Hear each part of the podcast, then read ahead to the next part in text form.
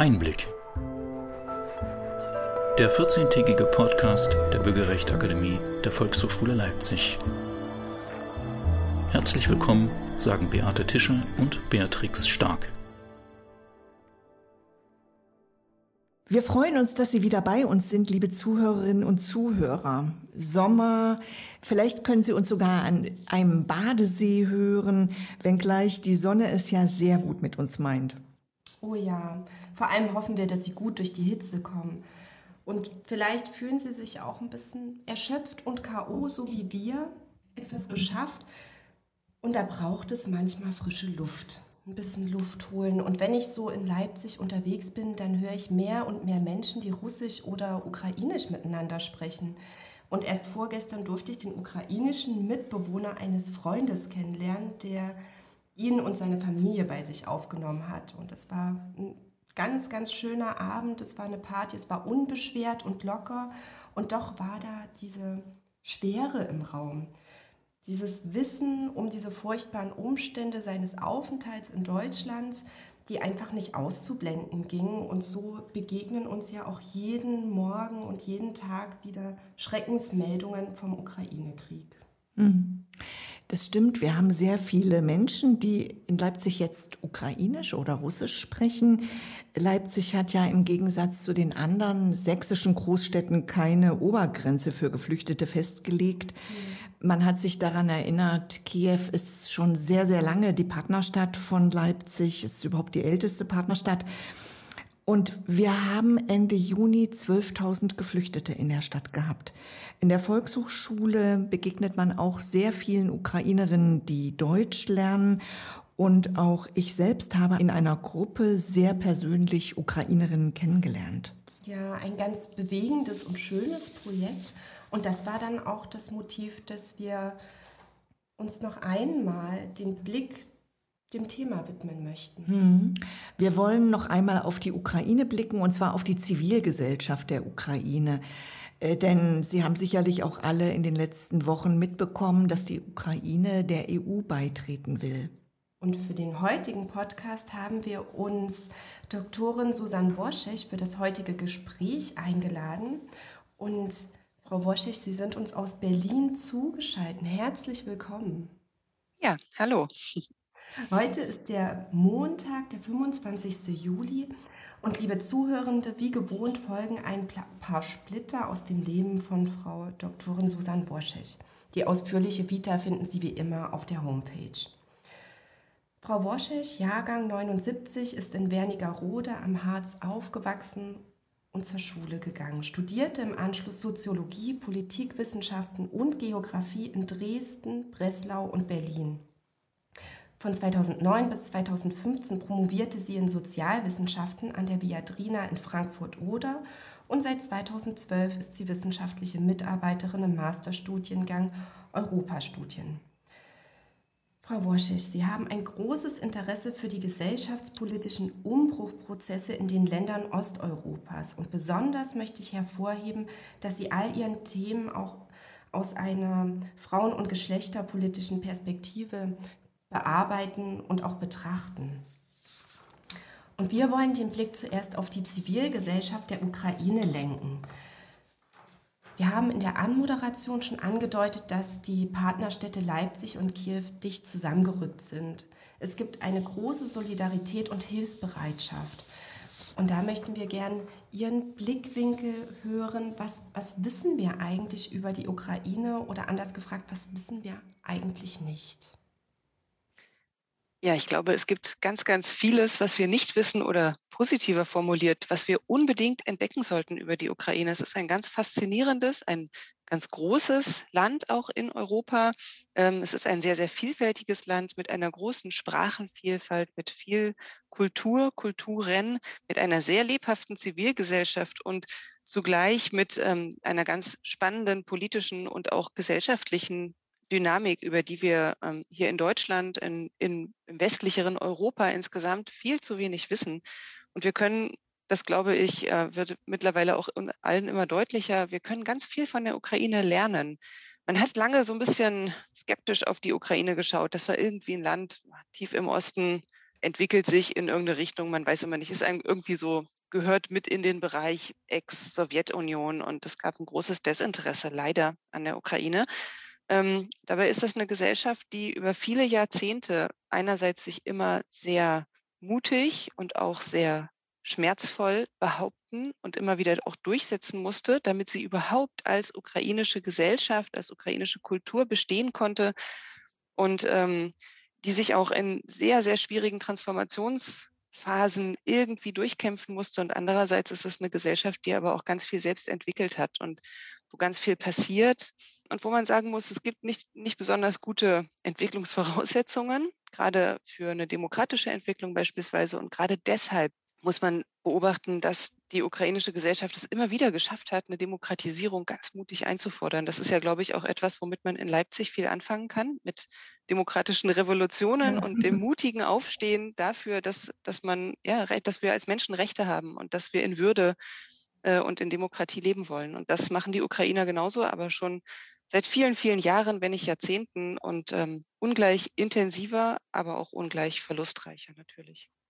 Ja, vielleicht darf ich den Blick noch mal näher auf die Orangene Revolution wenden und wie hat die sich dann zum Euromaidan entwickelt? Weil wenn wir auf die Geschichte schauen, das ist natürlich, wir können ja nur kleine Einblicke nehmen. Die Ukraine hat ja eine ganz lange Geschichte, aber das ist vielleicht noch mit das Aktuellste und gar nicht immer so einfach, die Zusammenhänge zu erkennen.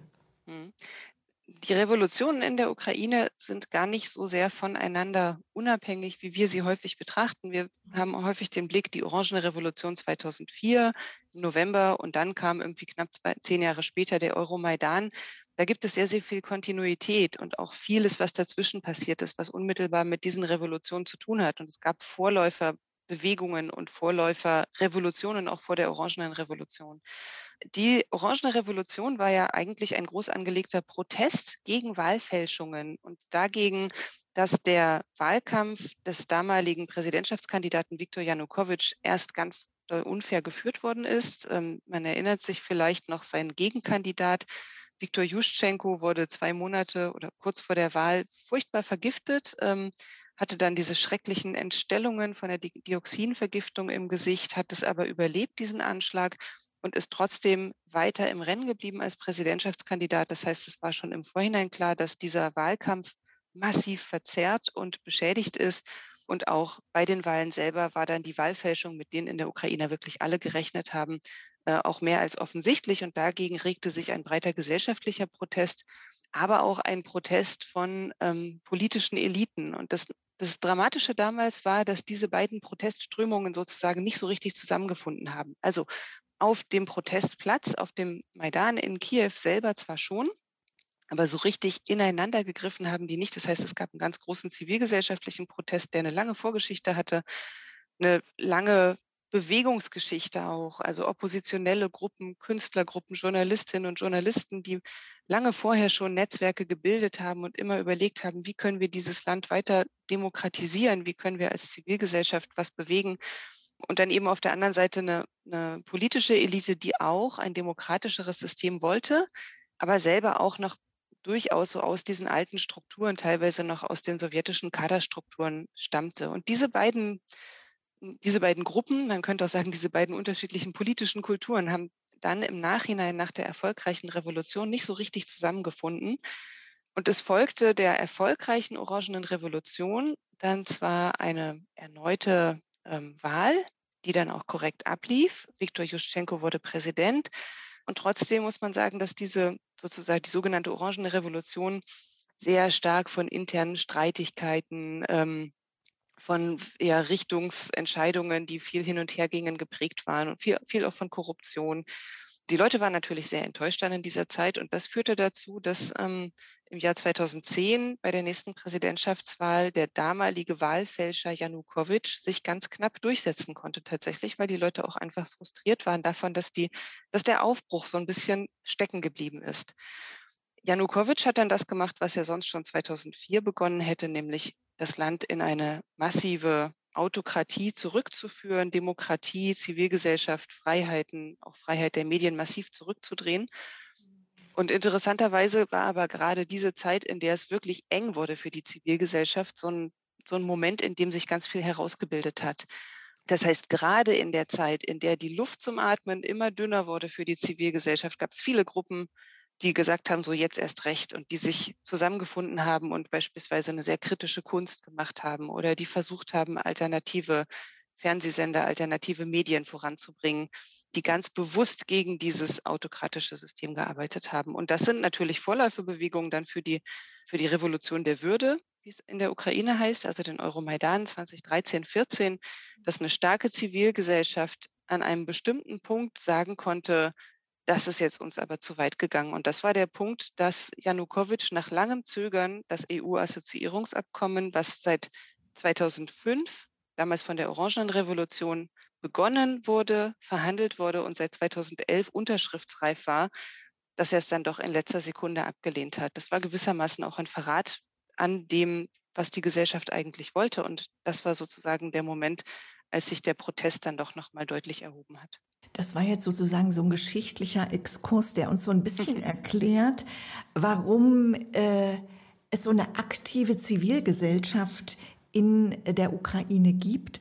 Also ich kann mich erinnern, dass auch gesagt wurde, Kiew ist das neue Berlin. Es gibt eine wahnsinnig pulsierende Clubkultur. Es gibt ähm, also alles Mögliche, was es eben in Berlin auch gibt, noch lebendiger vielleicht sogar in Kiew.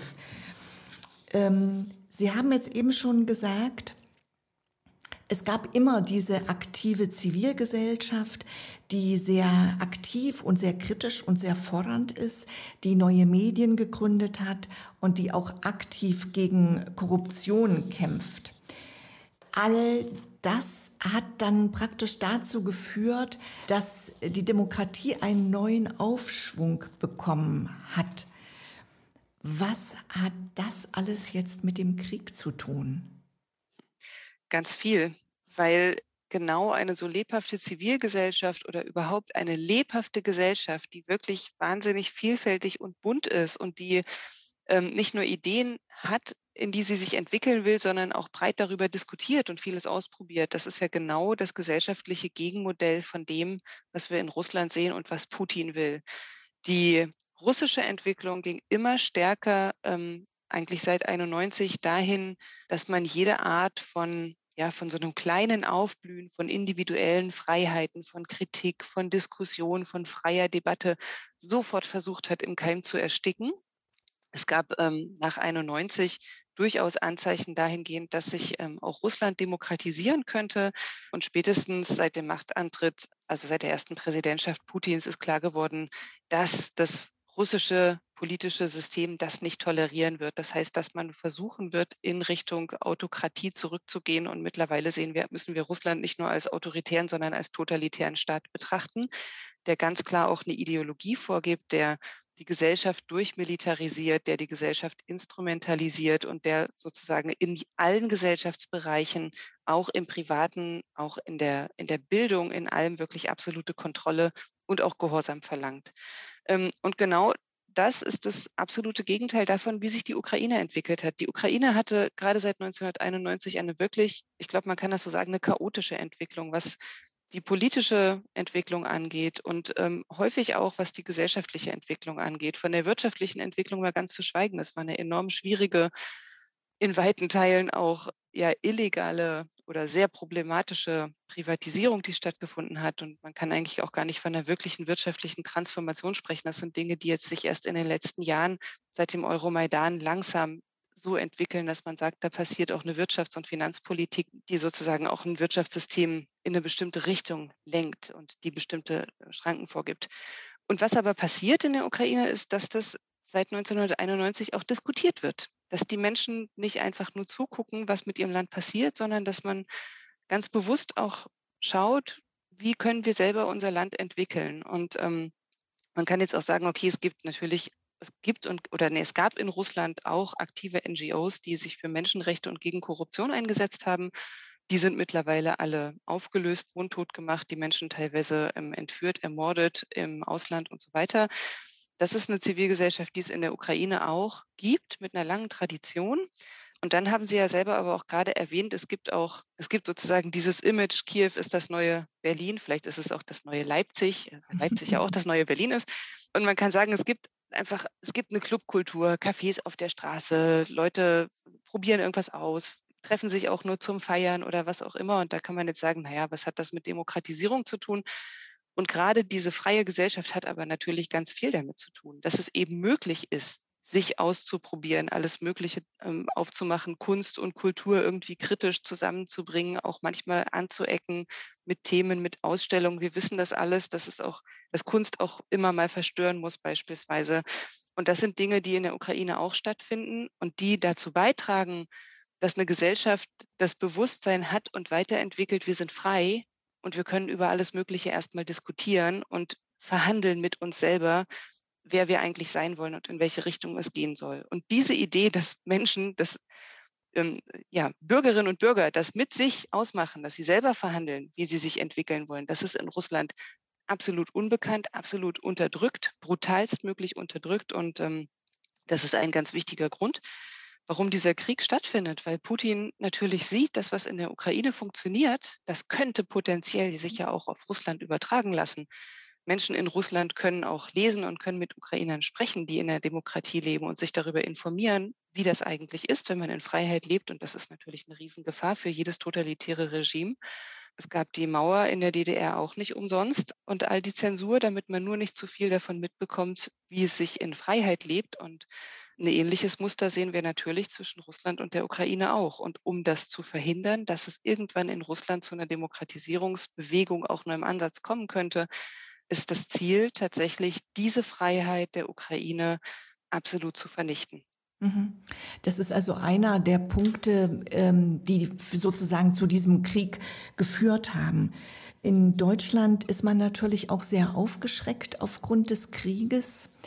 Es gab einen offenen Brief, mittlerweile gibt es schon einen zweiten offenen Brief, in dem sich deutsche Intellektuelle an Kanzler Scholz gewandt haben. Sie warnen vor einem atomaren Angriff und sie verlangen, dass es zu einem sofortigen Waffenstillstand kommt und zu Verhandlungen und so weiter. Unterschrieben haben diesen Brief äh, wirklich bedeutende deutsche Intellektuelle von Alice Schwarzer über Harald Welzer, Richard David Brecht, Juli C., um nur jetzt mal so ein paar zu nennen. Sie haben sich auch zu diesem offenen Brief geäußert. Wie sehen Sie das? Ich finde es ganz problematisch erstmal, wenn wir uns anschauen, wer diesen Brief unterschrieben hat. Sie sagen, das sind einige oder es sind zahlreiche Intellektuelle und wir sehen aber erstmal, niemand derer, die dort unterschrieben haben, hat sich jemals ernsthaft in, seinem, in seiner beruflichen Karriere oder wie auch immer mit Osteuropa, insbesondere mit Russland und der Ukraine auseinandergesetzt. Ich wage zu behaupten, dass niemand dieser Personen Russisch oder Ukrainisch wirklich spricht und liest. Ähm, ich weiß nicht, ob die Menschen schon mal dort waren, überhaupt jemand der Unterzeichnenden mal in Kiew war, mal mit den Leuten auf der Straße gesprochen hat, dort Freunde und Bekannte hat. Ich wage das sehr zu bezweifeln. Wir sehen auch, dass dass von den Leuten, die sich beruflich intensiv mit der Ukraine und mit Russland beschäftigen, komischerweise niemand diese Briefe unterschrieben hat. Und ich glaube, das hat Gründe. Und die Gründe liegen darin, dass, ähm, dass dieser Brief von so falschen Annahmen ausgeht, oder beide Briefe, muss man sagen, gehen von so falschen Annahmen aus und ziehen natürlich auch die falschen Schlussfolgerungen daraus, die man so nicht ziehen würde, wenn man wüsste, wie Russland tickt und wie die Ukraine tickt und welche Gefahren wir dort eigentlich sehen. Natürlich sind wir in Deutschland und in ganz Europa aufgeschreckt durch diesen Krieg. Ähm, in der Ukraine ist man übrigens auch aufgeschreckt durch diesen Krieg, weil man dort eigentlich so gelebt hat, dass man sagte, wir, wir sind eine europäische Gesellschaft und wir werden uns weiterhin europäisieren, weil das unsere freie Entscheidung ist. Ähm, ich glaube, unser Aufgeschrecktsein ist da noch ein relativ entspanntes gegenüber dem, äh, wie man es in der Ukraine hat. Was aber auch deutlich wird, ist, ähm, dass dieser Brief erstens nicht mit einem Wort Putin und Russland als eigentlichen Aggressor adressiert. Es wird so getan, als hätte die Ukraine es in der Hand, diesen Krieg zu beenden. Das hat sie aber nicht. Natürlich kann sie sich unterwerfen und das ist das, was dieser Brief fordert. Aber dann muss man das auch genauso benennen. Dann sollten diese Briefeschreiber auch argumentieren und sagen, liebe Ukrainerinnen und Ukrainer, bitte geht für unsere Ruhe und unseren Frieden hier in Deutschland doch bitte in die Unterwerfung und ergebt euch einem Terrorregime. Und nichts anderes ist das, was Russland dort installiert hat. Wir sehen das in den besetzten Gebieten. Es gibt Entführungen, es gibt Folter, es gibt Ermordungen, es gibt wirklich furchtbarste Dinge, die sich dort abspielen. Es erinnert an die Säuberungsaktionen unter Stalin zu Beginn der 30er Jahre und es ist nicht untertrieben zu sagen, es ist ein Terrorregime, was dort aufgebaut wird. Und ähm, Russland sagt ganz offensichtlich, was die Ziele sind. Jetzt haben wir es auch noch von Lavrov mal gehört, das, was wir aber auch wissen seit, seit vielen Jahren im Übrigen schon, dass Russland gerne die Regierungskontrolle übernehmen möchte in der Ukraine, mindestens mit einem Marionettenregime. So, und das, es liegt alles auf der Hand. Es ist ein Vernichtungswillen Russlands gegenüber der Ukraine und das muss man sich deutlich machen. Und wenn dann Intellektuelle offen schreiben würden, liebe Ukraine, dann ergebt euch bitte diesen Vernichtungswillen, dann wäre das wenigstens ehrlich, aber das machen sie auch nicht, sondern äh, sie tun so, als gäbe es etwas zu verhandeln. Natürlich wird man irgendwann den Krieg möglicherweise eher durch Verhandlungen als, als durch einen rein militärischen Sieg beenden können. Aber um zu Verhandlungen zu kommen, die der Ukraine ein Überleben und ihre Freiheit sichern, muss man Russland erst einmal deutlich zurückdrängen. Das ist die Logik, die hier nicht, ähm, die hier offensichtlich nicht verstanden worden ist. Und das finde ich hochproblematisch. Ich muss da ganz ehrlich sagen, es gibt diesen netten, äh, etwas volkstümlichen Spruch, Schuster, bleib bei deinem Leisten. Ich habe große Achtung vor dem, was all diese Intellektuellen in ihrem Leben äh, an geistiger Leistung erbracht haben. Aber dazu gehört irgendwo auch, zur Redlichkeit gehört, dass man auch sagt, das ist ein Gebiet, davon habe ich keine Ahnung. Ähm, dann lasse ich mal Leute drüber reden, die sich damit auskennen. Ich gebe Ihnen auch kein Interview zum Thema Frankreich und zum Thema weiß ich nicht, Nordamerika-Studien, weil das nicht mein Thema ist und ich mich da nicht auskenne. Da gibt es Leute, die wissen mehr darüber. Und ich glaube, wir sollten denen mal zuhören. Mhm. Jetzt sind wir schon so ein Stückchen bei dem, was sind mögliche Ausgänge gewesen, ja, auch ein Ausblick, ähm, was bedeutet das eigentlich für Russland und für Putin, ja, warum, warum äh, geht da so eine Bedrohungsangst von der Ukraine aus? Und nun, nun hoffen wir alle, dass der Krieg bald vorbei ist. Doch die große Frage ist ja, ähm, welche verschiedenen Ausgänge gibt es und was können wir dann erwarten? Ja, naja, es ist jetzt natürlich nach wie vor vieles Spekulation. Was wir rückblickend sagen könnten, ist, hätte man, hätte ist natürlich immer ärgerlich, aber hätte man die Bitte um Waffenlieferung der Ukraine deutlich früher ernst genommen, idealerweise auch vor Ausbruch des Krieges, dann hätte das die Kosten für Russland deutlich in die Höhe getrieben und möglicherweise wäre es gar nicht erst zum Krieg gekommen. Wären die Waffen, die jetzt nach und nach äh, eintrudeln, schon im März geliefert worden, hätte es auch eine Möglichkeit gegeben, stärker ähm, in, im Osten und im Süden der Ukraine gegenzuhalten. Und ähm, mit jedem Stück Land, mit jedem Dorf, das Russland weiter erobert, wird die Situation schwieriger. Zeit spielt hier eine ganz enorme Rolle. Und Russland hat bis jetzt genug Zeit gehabt, um den Nachschub für die eigenen Truppen zu sichern, um sich auch im internationalen Raum ein bisschen umzusehen und äh, eventuell auch dann doch noch den ein oder anderen Verbündeten einzusammeln. Und diese Zeit haben wir Russland offensichtlich gelassen. Und das war ein riesengroßer Fehler. Und wenn wir jetzt überlegen, gut, wo stehen wir jetzt und was lernen wir aus diesen Fehlern der letzten knapp fünf Monate und auch der Jahre zuvor, dann müssen wir sagen, wir müssen die Ukraine viel schneller und viel stärker dabei unterstützen, sich zur Wehr zu setzen. Es geht um zwei Sachen. Erst einmal, es geht darum, dass die Ukraine nicht nur sich selbst verteidigt, das wissen wir, sondern tatsächlich auch das gesamte östliche Europa. Wir haben es alles schwarz auf weiß als Reden und als Schriftstücke von Putin und von der politischen Führung Russlands vorliegen, dass das Ziel auch weit über die Ukraine hinausgreift. Es gibt Reden, in denen deutlich wird, es geht auch darum, die, ähm, also mindestens sozusagen Russland als ein großrussisches Reich inklusive der Ukraine und Belarus wieder herzustellen, möglicherweise aber auch das Baltikum, ähm, den Südkaukasus, ähm, Moldau äh, und ähm, alle anderen Länder sozusagen wieder einzusammeln. Also dieses Einsammeln russischer Erde findet längst statt und auch das wird weiter betrieben. Und niemand sollte sich irgendwie der Illusion hingeben, dass Putin mit der Ostukraine, der Südukraine oder auch nur der Gesamtukraine letzten Endes zufrieden wäre. Also jedes Signal des Zurückweichens ist eigentlich nur eine Einladung an Russland weiterzumachen. Deswegen ist es so wahnsinnig wichtig, die Ukraine erst einmal in die Lage zu versetzen, sich weiterhin massiv zu wehren. Die Sanktionen müssten enorm hochgefahren werden gegenüber Russland. Man muss nochmal über ein ganz anderes Einreiseregime nachdenken, ähm, welche ähm, Finanzsanktionen und auch Wirtschaftssanktionen noch alles offen sind. Da gibt es noch ziemlich viel, was gemacht werden kann. Und die Kosten für Russland müssen einfach enorm in die Höhe getrieben werden, diesen Krieg weiterzuführen. Das ist der eine Punkt. Der andere ist, dass wir als Deutsche, insbesondere aber auch als Europa, doch irgendwo in einer Verantwortung stehen. Ich meine, jedes Jahr zum Europatag ähm, hören wir große Reden, wie wichtig der Zusammenhalt in Europa ist und wie Europa ähm, doch auch ähm, ein Ort des, des, Friedens, der Demokratie, der Verständigung, der Kultur, des Miteinanders ist. Wenn wir diesen Sonntagsreden irgendwie ein bisschen Substanz hinzufügen wollen, ähm, dann kann das nur heißen, dass wir die Ukraine auf ihrem europäischen Weg, den sie selbst und freiwillig und frei gewählt hat, auch weiterhin bestärken. Was bringen all die Worte vom europäischen Zusammenhalt ähm, und von den Werten der Union, wenn sie in der ersten wirklichen großen Krise plötzlich alle wie weggeblasen sind? Wir Deutsche haben eine besondere Verantwortung gegenüber der Ukraine, da unsere Vorfahren unter dem Naziregime oder dem, ja, Deutschland als Nazi-Deutschland in der Ukraine unglaublichen Schaden angerichtet hat. Große Teile des Zweiten Weltkriegs der Schlachten haben sich auf dem Gebiet der Ukraine ereignet. Man denke aber auch äh, nicht nur an die Besatzung, sondern auch an die Millionen Zwangsarbeiterinnen und Zwangsarbeiter aus der Ukraine, die verschleppt worden sind, ähm, die unter unwürdigsten Bedingungen schuften mussten in der Rüstungsindustrie und in Privathaushalten und in vielen anderen Bereichen. Ähm, da, daraus resultiert eine ganz große Verantwortung, jetzt zu sagen, gut, wir können da einiges gut machen.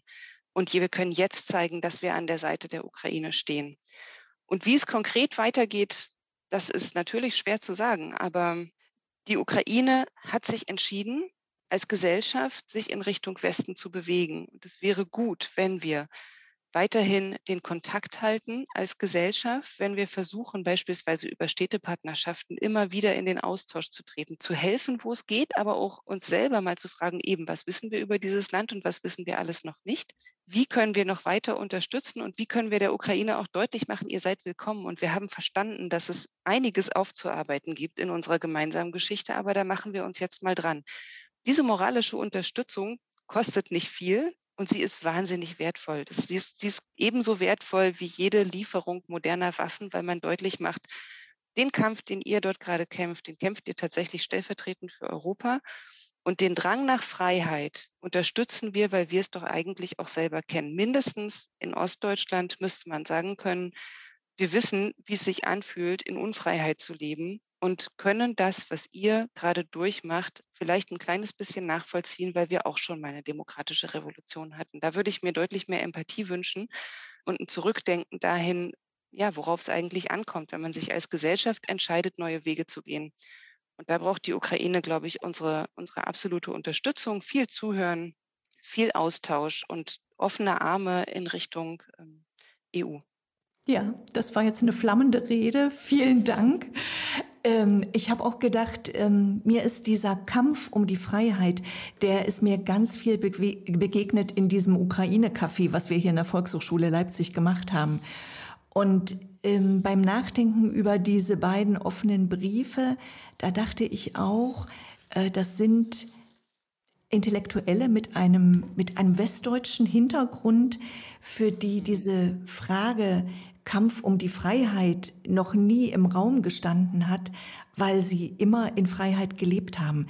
Und ähm, das ganz Typische für die Frauen, mit denen ich gesprochen habe, die aus der Ukraine kamen, war wirklich dieser Kampf um die Heimat, der Kampf um die Freiheit, dass das wirklich ganz, ganz oben äh, bei den Ukrainerinnen und Ukrainern steht. Liebe Frau, vielleicht, ja. vielleicht ganz kurz dazu noch die Menschen wissen auch genau, was auf dem Spiel steht. Wenn man un unmittelbar aus einer Diktatur kommt und dann vielleicht in einer Diktatur weiterlebt, so wie das in Russland 1991 der Fall war, dann sind die Bestrebungen, sich zu demokratisieren und so eine Transformation einzuleiten, natürlich auch geringer. Aber die Ukraine hat 30 Jahre gesellschaftliche Demokratisierung hinter sich. Nicht unbedingt, also politische schon auch, aber wie das so oft ist, ich glaube auch in Deutschland, das Politische hinkt manchmal dem Gesellschaftlichen so ein bisschen hinterher. Ähm, und die Menschen wissen, wie es sich in Freiheit anfühlt, zu leben und schätzen das sehr wert und wissen auch, dass sie große Anstrengungen dafür unternommen haben in den letzten 30 Jahren. Und das möchten sie sich nicht mehr nehmen lassen. Und das ist ein ganz wichtiger Punkt, den muss man auch verstehen ähm, den muss man versuchen nachzuvollziehen. Und wenn man selber in dieser unglaublich glücklichen Situation ist, dass man in einem freien demokratischen Land geboren wurde und sein ganzes Leben mit allen Möglichkeiten, die eine solche Situation bietet, verbracht hat, dann wäre, glaube ich, auch mal ein bisschen Demut angesagt, um mal zu schauen, okay, ihr musstet euch das erst erkämpfen. Ich habe das alles geschenkt bekommen. Wie kann ich abgeben? Wie kann ich helfen? Vielen Dank. Dr. Susanne Worschech, wir haben mit Ihnen gesprochen über das große Thema Zivilgesellschaft, Ukraine, unser Verhältnis zur Ukraine, Beitritt der Ukraine zur EU. Für das schöne Gespräch, ich halte jetzt mal hier eine Kamera, das ist die obligatorische Tasse, die es bei uns immer gibt. Äh, das ist eine Volkshochschultasse, da kann man nicht kaufen, da steht drauf Vielfalt zusammen genießen. Damit bedanken wir uns für das wunderbare Gespräch. Vielen Dank. Ich danke Ihnen. Das war unsere Podcast-Folge Leipzig trifft Ukraine. Wir waren mit der politischen Soziologin Dr. Susanne Worschech im Gespräch. Ihr Spezialgebiet ist die Zivilgesellschaft der Ukraine und der soziale Wandel in Mittel- und Osteuropa. Und wie immer finden Sie alle Links und Shownotes, also die Begleitinformationen und auch die Vita von Frau Worschech auf unserer Website www.bürgerrecht-akademie.de. Wir freuen uns immer über Ihre Kommentare, Feedback und Fragen. Fürs Zuhören bedanken sich Beatrix Stark und Beate Tischer. Zum Team der Bürgerrechtakademie gehören außerdem Nadine Rangosch, die die wunderbare Technik macht, sowie Iris Deetsch, Eva Riemer und Gesine Oltmanns. Und wie immer bleiben Sie neugierig. Ach, Bea, sag mal, hast du das mit diesem offenen Brief eigentlich mitbekommen? Ja, tatsächlich, Beate, muss ich sagen, nein, weil ähm, ich mich echt ganz schön abgeschottet habe von den ja. ganzen Informationen. Also das tut auch gut. Ja. Und gleichzeitig war ich jetzt auch wirklich ein bisschen erschrocken. Ne? Ja. Mhm. Also ich bin darüber ganz schön ins Stolpern gekommen, weil da Namen dabei waren, die ich sehr wertschätze. Einblick. Der 14-tägige Podcast der Bürgerrechtsakademie der Volkshochschule Leipzig.